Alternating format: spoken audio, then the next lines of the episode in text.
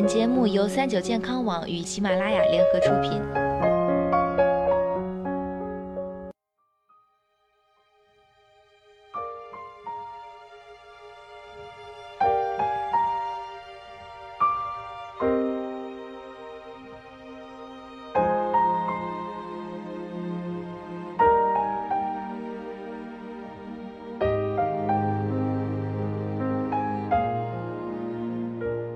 Hello，大家好，欢迎收听今天的健康养生小讲堂，我是主播探探。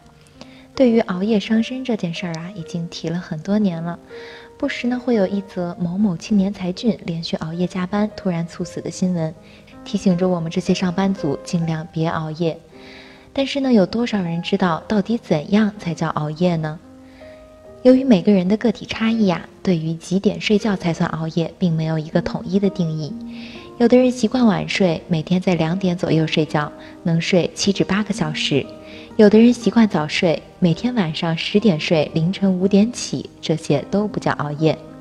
所谓的熬夜，是指睡眠时间不规律，睡眠周期紊乱。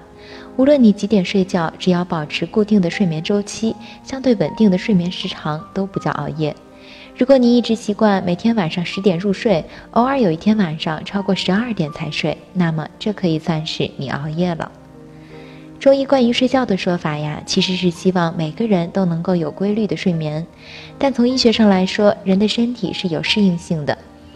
如果你长期保持半夜甚至凌晨才睡，但每天都能有八个小时左右的良好睡眠，那么你的身体是能够适应你的这个作息的，因此不算是睡眠不规律。而真正对身体伤害大的熬夜，就是不规律睡眠了。你的睡觉时间随时在变，有早有晚，有长有短，有时候甚至不睡觉。身体的适应节奏没那么快，甚至一赌气干脆罢个工，这样当然就会影响你的健康了。我们知道，熬夜会使身体抵抗力下降，短期记忆力衰退，内分泌失调，增加患心血管疾病的风险。那么，既然说有规律的睡眠不叫熬夜，是不是长期晚睡对身体就没有影响了呢？那么当然不是。我们的身体对外界的光线、温度、湿度等都是有感应的。身体内有一个控制生物节奏的褪黑素，由松果体分泌，影响着我们身体的生物钟和昼夜节律。当外部光线越来越强，温度越来越高的时候，我们哪怕是在睡眠状态，身体也是能够感知到的。如果半夜才睡，到早上的时候，身体明明已经感知到光线和温度了，但你才刚刚睡，身体会因为睡眠时间太短而产生困惑。长期这样就会造成褪黑素分泌紊乱，从而打扰身体的生物钟和昼夜节律。长此以往，身体健康也就没有保障了。所以，我们说要保障有规律的睡眠，但还是应该按自然规律，晚上睡，早上起。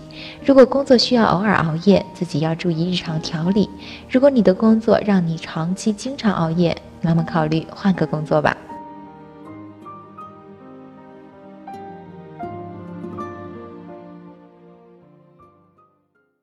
春天来了，再不减肥就晚了。腰腹呢，是瘦身的一个大问题。究竟怎么减肚子最有效呢？我们推荐一组三加一妙方，每天只要几分钟就能轻松瘦肚子。关注三九健康网微信公众号，回复“瘦身”来学习瘦肚子最快的方法吧。